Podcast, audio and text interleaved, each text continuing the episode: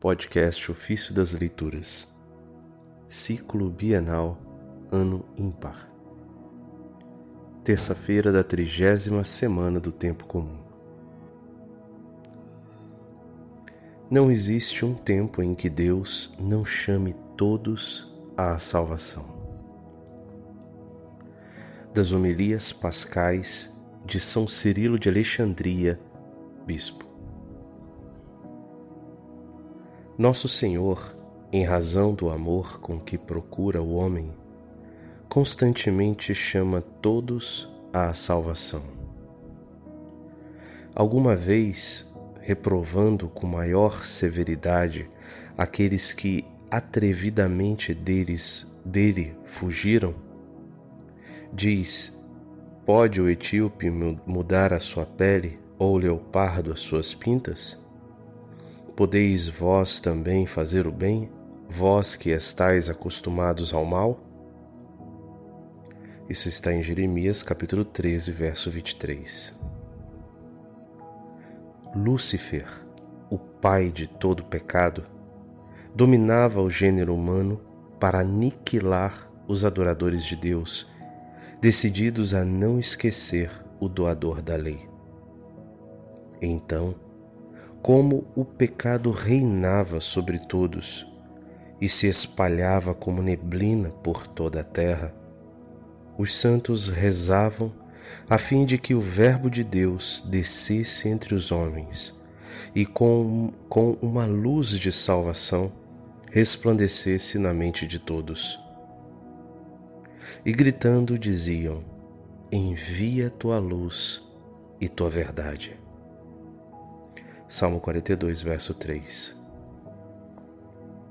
Foi-nos dada, foi-nos enviada, assim, a luz verdadeira, que ilumina todo homem, todo homem que vem a este mundo, a saber, a palavra de Deus, o próprio Deus, que após ter assumido a nossa natureza, gerado no seio da Virgem Maria, levou a salvação ao gênero humano, restabelecendo, como afirma Paulo, a antiga incorruptibilidade da natureza.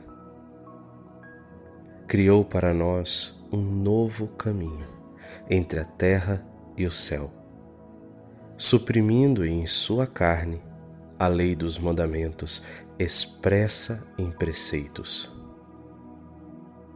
Então, quando o nosso Salvador Jesus Cristo, transbordante de amor por nós, carregou a cruz em nosso favor, foram desatadas as poderosas correntes da morte e foram enxugadas todas as lágrimas. Como atesta o profeta, converterei seu luto em alegria. Jeremias 31, 13 com efeito, é do Salvador aquela frase: Vinde a mim todos os que estáis cansados sob o peso do vosso fardo, e vos darei descanso. Isso está no Evangelho de Mateus, capítulo 11, verso 28. Pregou então às almas presas no inferno.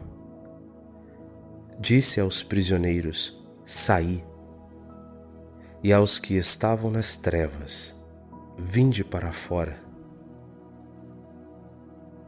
Ele mesmo ressuscitou seu templo, reconstruindo-o em três dias, e preparou para a natureza também uma nova ascensão ao céu.